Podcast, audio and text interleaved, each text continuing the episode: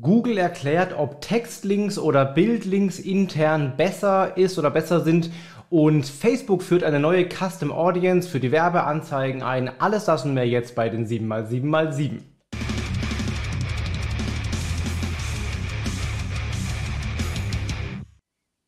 Hi, mein Name ist Felix Beilharz. Willkommen zu 7x7x7, den Online-Marketing News. Du bekommst jetzt wie jede Woche in circa sieben Minuten die sieben wichtigsten News aus dem Online-Marketing aus den letzten sieben Tagen als Video auf fast allen Kanälen, als Audio, als Podcast oder auch zum Mitlesen als Karussell-Post im Laufe der jeweiligen Woche. Guck dir also das da an, wo es für dich am besten passt. Es gab was zu gewinnen und zwar das Buch Erfolgreich selbstständig als Solopreneur von meinem lieben Kollegen Ilja Greschkowitz.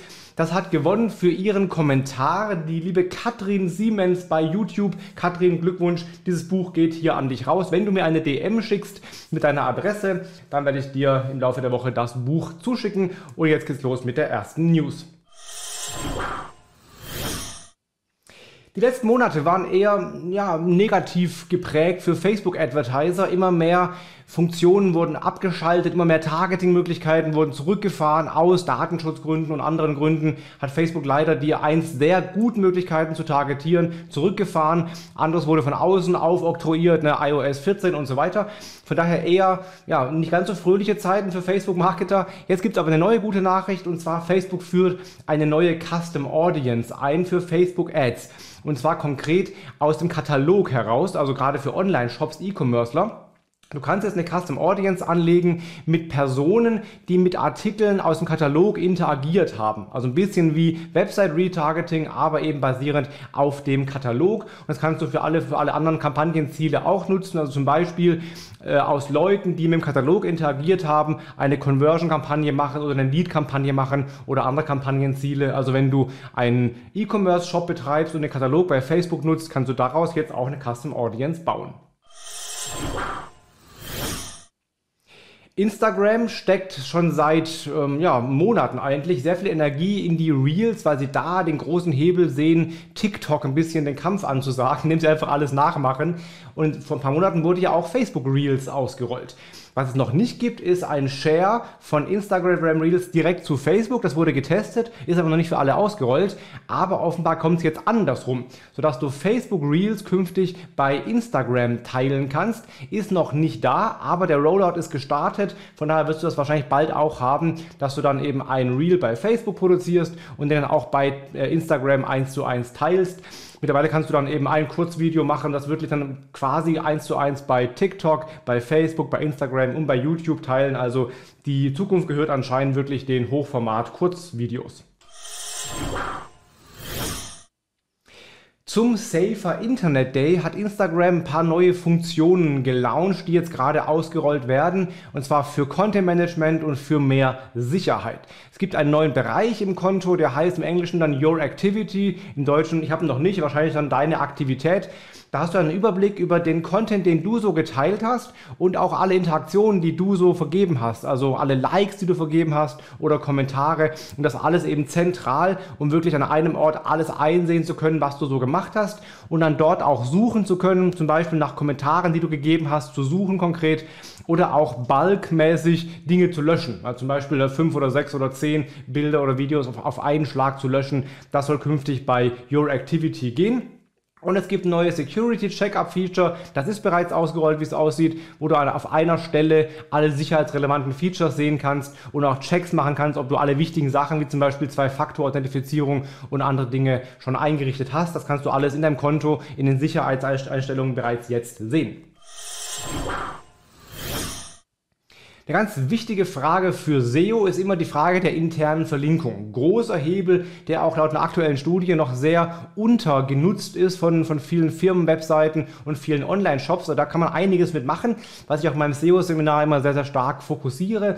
Jetzt hat Google sich dazu geäußert, wie denn das aussieht mit Bildlinks. Ja, vielleicht weißt du das ja, dass Textlinks generell immer besser sind als Bildlinks, weil sie halt ein Keyword Faktor, einen Keyword-Bonus mit übertragen, den ein Bild ja nicht hat.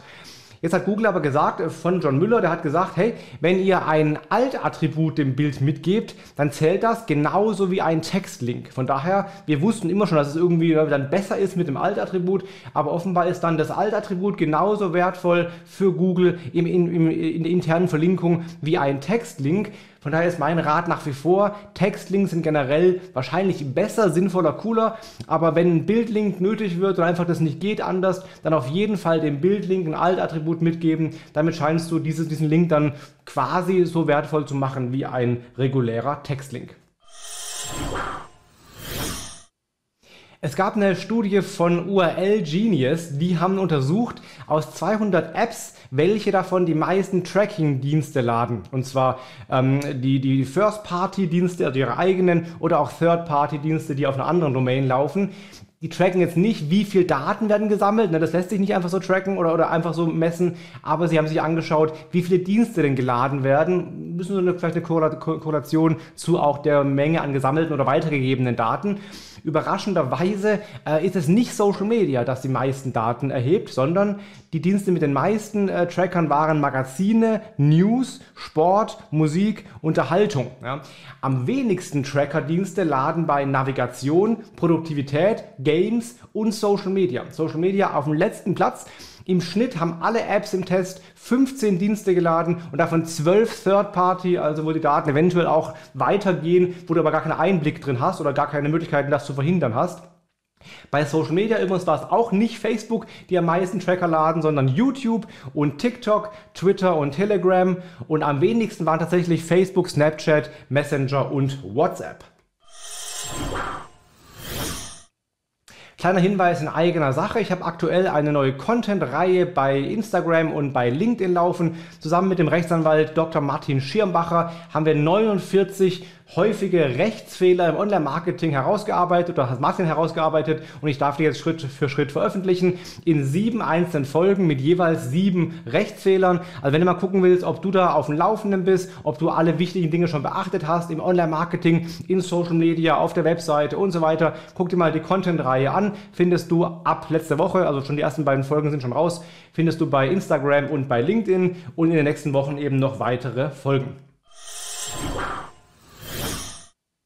Und der Tooltip der Woche ist der Ahrefs Keyword Generator, ein sehr cooles, kostenloses Keyword-Tool, mit dem du viele auf ein Keyword basierend viele weitere Keywords finden kannst, auch mit ein paar Daten angereichert, wie die Keyword Difficulty, die so ein bisschen SEO-Schwierigkeit wiedergeben soll und auch Suchvolumen angereichert.